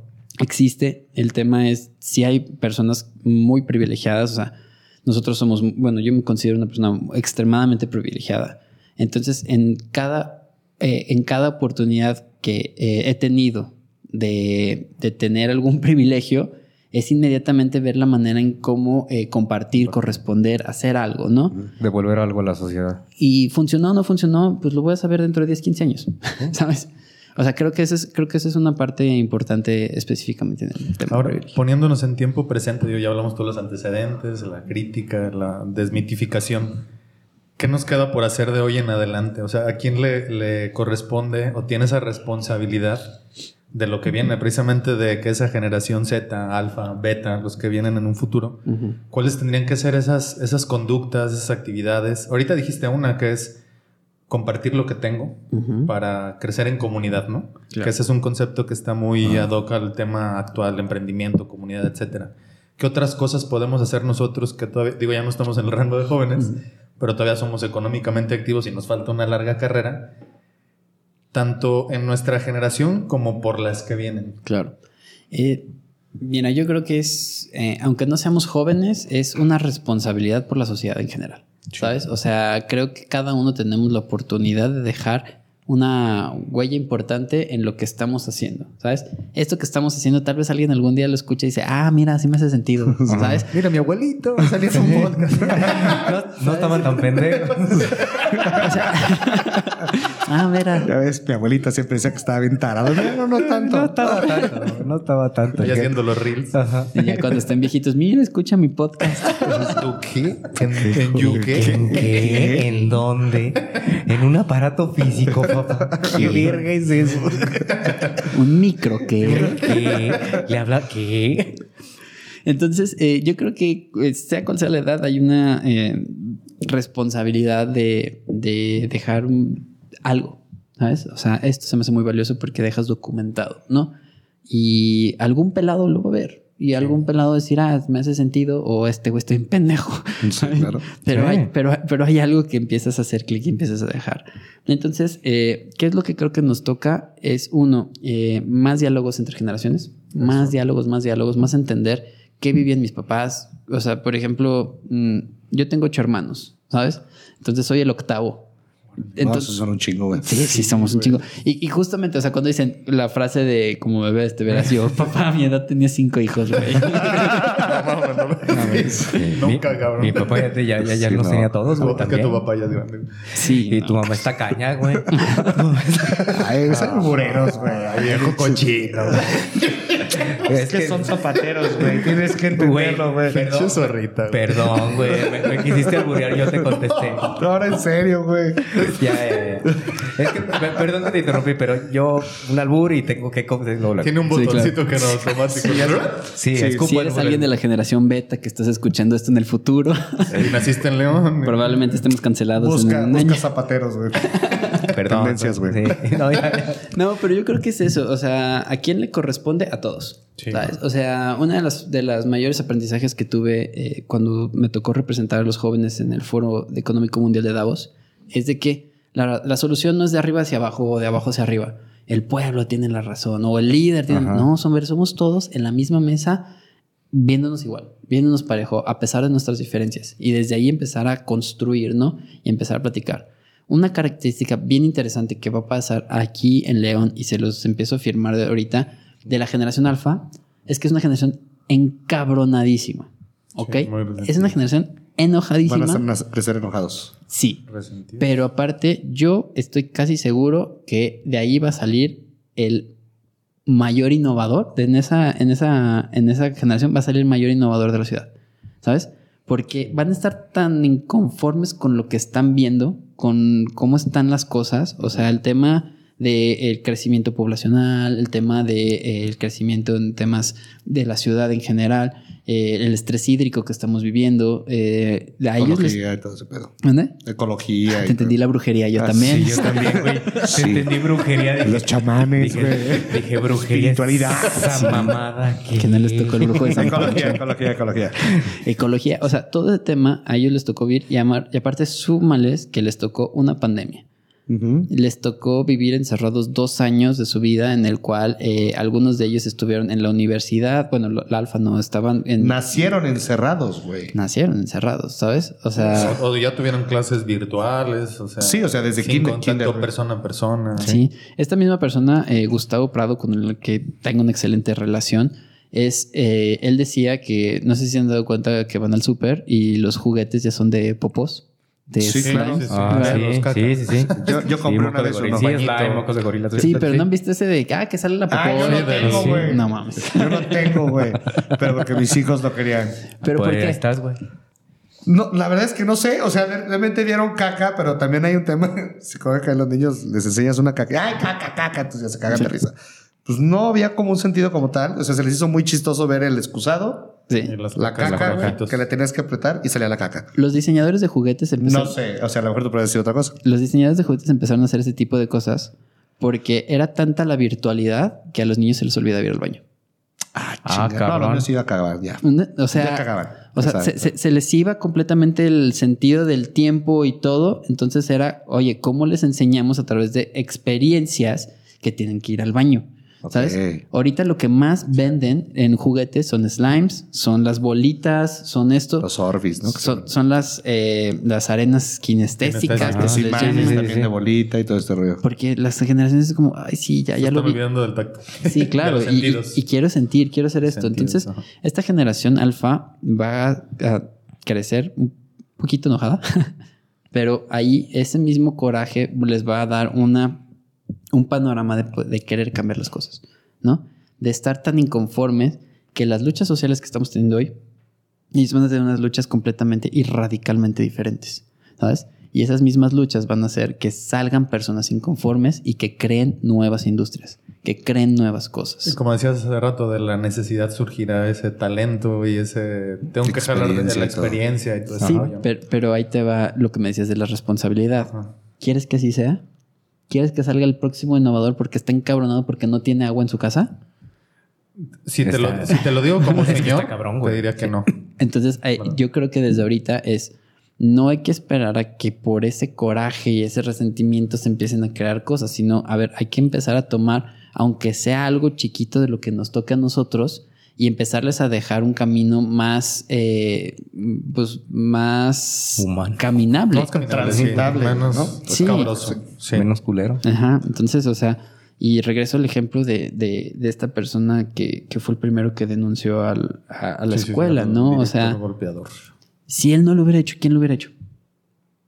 Sí. O sea, nadie, ¿sabes? Si hubiera, si hubiera quedado igual, güey, todo. Claro, y- y- y me acuerdo perfecto que se enojaba y, y hacía y deshacía, pero nunca desistió de, de, de la demanda. Sí, ¿Qué, es lo que hizo ahorita? A lo mejor sus papás también ya le tenían un camino trazado que le enseñaron que eso no debería pasar. Exactamente. Es el Estaba clave, adelantado a su sí. tiempo, güey. Cosa que no nos había tocado a sí. todos otros, ¿sabes? Claro. Pero te digo, eh, ya pasaron 25 años de eso y hoy yo digo, no manches, qué chingón que lo hizo. Sí. Porque gracias a él, yo sé que nunca en la vida voy a meter a mi hija ahí, ¿sabes? Una. Y la segunda, pues ya sé, o sea, yo también me ayudó a entender otros tipos de contexto y saber que pues ya era 1990 y sucedía. No estamos hablando de 1930, Sí, claro. ¿sabes? O sea, es- esto sucedió cuando yo tenía 10 años, eran los 2000 Y que puede haber escuelas en las que actualmente sigue sucediendo, ¿eh? y tal vez... Y que ojalá que no, güey. Pero, pero ya vemos a, los, a las chavas que lo están hablando, lo están denunciando, se está haciendo. Y en lugar de decir, ay, no, este tal probablemente está mal, a ver, eh, siéntate y escúchalos. Porque Claro. si está sucediendo, puede ser que ya tronó el tema de miles de cosas chiquititas que estuvieron pasando durante todo No, el año. no dejes que truene. Ah, Hablábamos en un capítulo de sexualidad, eh, que hay un corto que por ahí se hizo viral, un reel, eh, que era el tema de escucha a tus hijos. Y de ahí creo que uno de los puntos también importantes que creo que puede servir un montón es que dejemos de ser bloqueadores, ¿no? O sea, que escuches más esas propuestas, esas ideas que tiene tu trabajador nuevo, que dice, oye, y si en lugar de trabajar las, las 10 horas, este, lo trabajo 8, pero lo hacemos así, me das dos descansos, eh, y salgo de esa mentalidad cuadrada de que no, te la tienes que ganar y te quiero ver sudar y te quiero ver chingarte. Te quiero ver aquí los sábados crudeando, Sí, y- y, cabrón. no estoy buscando productividad, sino quiero ver al vato que se está partiendo la madre Quiero para ver ganarse la lana Sí, y dar ver. oportunidad a que esas nuevas ideas, que obviamente con estas nuevas generaciones que tienen tanta información, tantas herramientas, pues que, se lleven a cabo. Muchas veces aquí hablamos de eh, provocar el pensamiento crítico desde los niños. Obviamente, aparte del pensamiento crítico, el que puedan realizar las cosas que se les ocurren. ¿no? Igual ahí te encuentras el gran nuevo descubrimiento que le hace falta al mundo. Pero, pero también es empezar a entender eh, el nuevo rumbo de la educación, ¿sabes? O sea, escuela no es igual a educación. Entonces, la educación eh, nos toca a todos, ¿sabes? A todos. Y, y- y es importante esa parte porque, por ejemplo, tú dices, es que el ahorita yo tengo, en la mañana revisé, tengo 95 aplicaciones instaladas en mi celular. ¿Cuántas utilizo? Ah. ¿Sabes? No, pues Siete. muy pocas. Diez, Sí. güey. Sí, Eh, me hacen muchas, güey. En el día... Y las de veces por si algún día la ocupo, ¿no? Claro. Como esa del vino, güey, ¿no? Que dices, algún día voy a comprar vinos para ver cuándo, cuánto está categorizado este vino. Y, Nunca y- la usas, güey. y hasta tu mismo celular te dice, oye, No, has usado tienes veintitantas aplicaciones que tienes más de seis meses sin siquiera Y abrirlas, perro. Y ahí la dejas, güey. Las quieres borrar y tú, no. Ah, no, ahí déjala. Luego. Ahora, imagínate una generación que va a crecer donde cada día se están creando 30, 40, 50 aplicaciones Sí. nuevas para solucionar todos los problemas.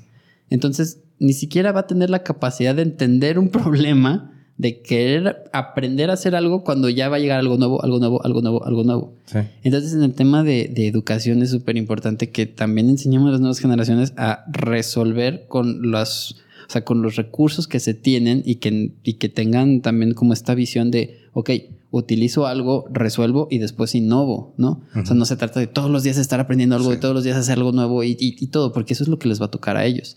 Y si no hay una persona que esté de la mano de estos niños y niñas, pues la verdad este, les va a tocar un mundo de TikTok. O sea, un mundo en el cual sí. eh, cada seis, o sea, Cada yo cuando, 30 segundos. yo cuando empecé TEDx, leí que las conferencias duran 18 minutos porque el spam de atención de la gente era de 25 minutos. 100%. Sí. Entonces, como duraba 25 minutos, la conferencia duraba 18 para que te quedaras enganchado. Hoy el spam de atención creo que está en 14 segundos. Sí. Sí. está.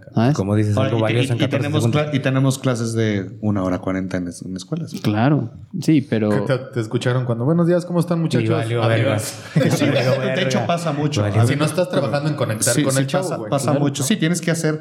Mm, Bueno, o voy a circo, platicarlo pero en un episodio, pero sí tienes, sí, tienes que hacer un chingo de cosas para realmente llamar la atención. Por eso Manuel llega en un monociclo haciendo malabares, güey. Encuerado, Pintado güey. de, pa- pintado de payaso. con tu y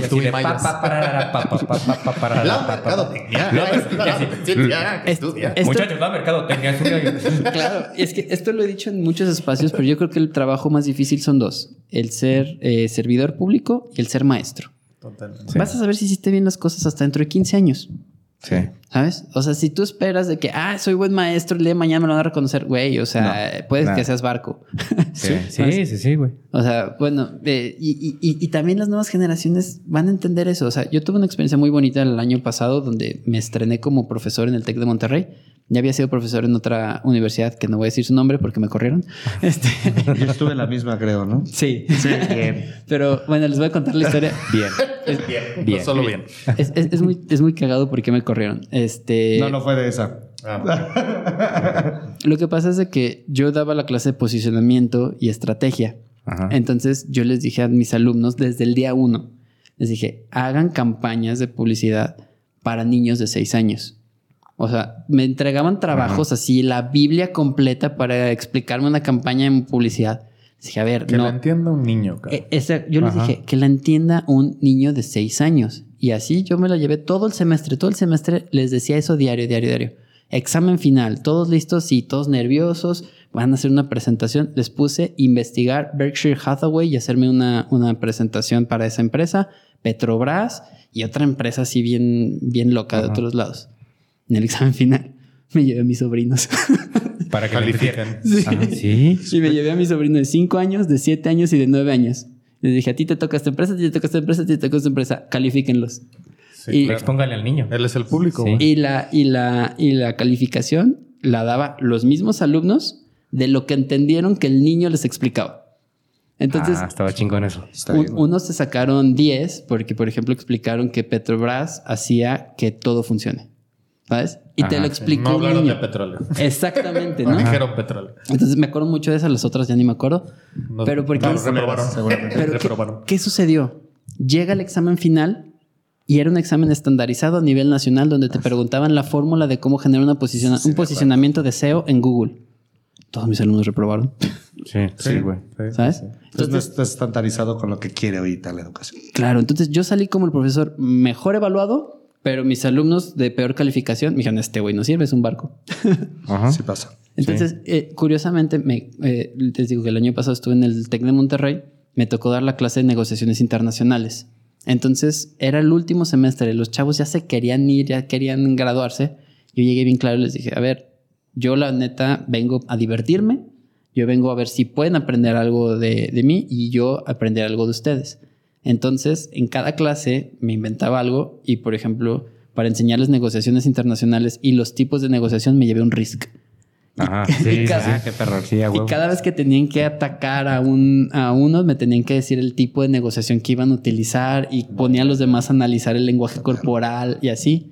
Entonces, di una sola clase, fue mi primera vez y la verdad este, me dio mucho gusto porque quedé calificado y me dieron un reconocimiento de los mejores profesores del semestre pasado. Eso, perro. Ah, Entonces es cuando entiendes Ajá. diametralmente lo que está cambiando entre una y otro, ¿no? Entonces lo que lo que quiero llegar a hacer no es un no es un comercial ni nada, este es tienes que cambiar eh, un modelo aspiracional en el cual el joven se emocione por querer aprender.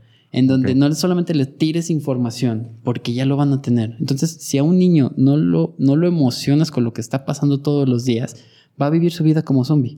Porque todos los días va a estar bombardeado de esa Tienes información. que- Porque al final de cuentas la el- información está en Google, güey. Todo está ahí. Es, es ser el puente entre las generaciones. Ujú. Que- y por eso digo a nosotros que estamos generando este contenido, nos ha sido difícil y nos Sí. es difícil entender cómo, no, cómo nos ven en Internet, ¿no? Claro. Porque fuimos educados de- dentro de un cuadro, con un- una metodología muy cerrada y hoy entender cómo nos están viendo, qué color usar, si lo ponemos así, si les ponemos una imagen chistosa, si salimos con la jeta de cerca, de lejos, Claro. es difícil y ahora creo que esas nuevas generaciones lo tienen más claro. Eh, La atención es de segundos en el scroll. Sí, güey. No, y, y- y entender eh, una cosa que comercial se vale. Sí, Sí, sí, no güey, sé. tú dale. Ya no estoy en el instituto, ya estoy en una, estoy tratando de empezar una consultoría eh, personal acerca justamente de procesos de innovación social.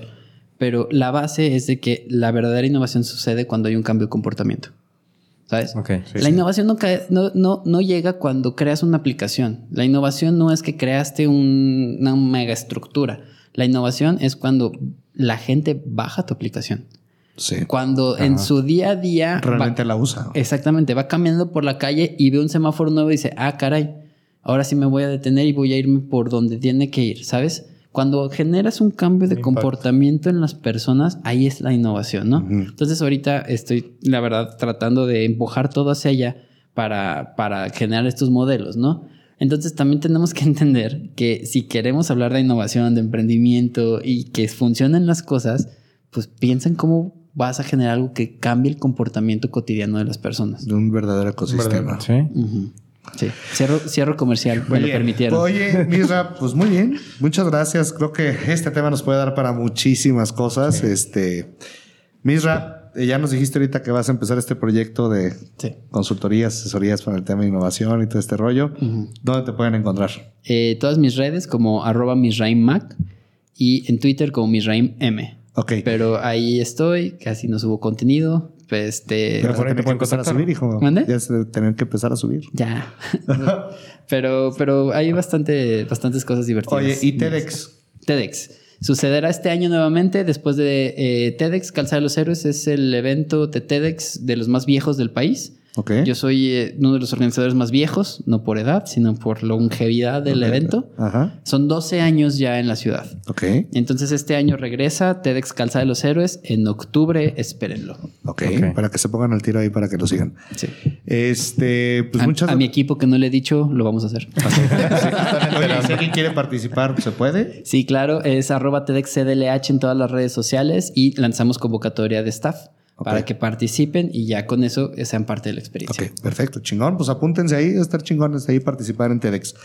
Pues muchas gracias por ver este episodio. La verdad es que estuvo muy bueno, muy, muy bueno. Nos llevamos muchas cosas. Las generaciones de cristales ya, tesoro, vimos que no existen. este, síganos en nuestras redes sociales, por favor. Este, califíquenos en nuestra- las plataformas de podcasting, ya saben, Facebook, YouTube y todas las demás, por, por su nombre a las cosas. Ayúdenos a que este proyecto siga creciendo. Muchas gracias por seguirnos viendo. Muchas gracias por darle play otra vez. Y nos vemos en la próxima. Y ya saben, juventud divino tesoro, como dice Armandito. Juventud en éxtasis. Bye, bye. Vete a la verga. Adiós, güey. Ya, vámonos. Ya estás mamando.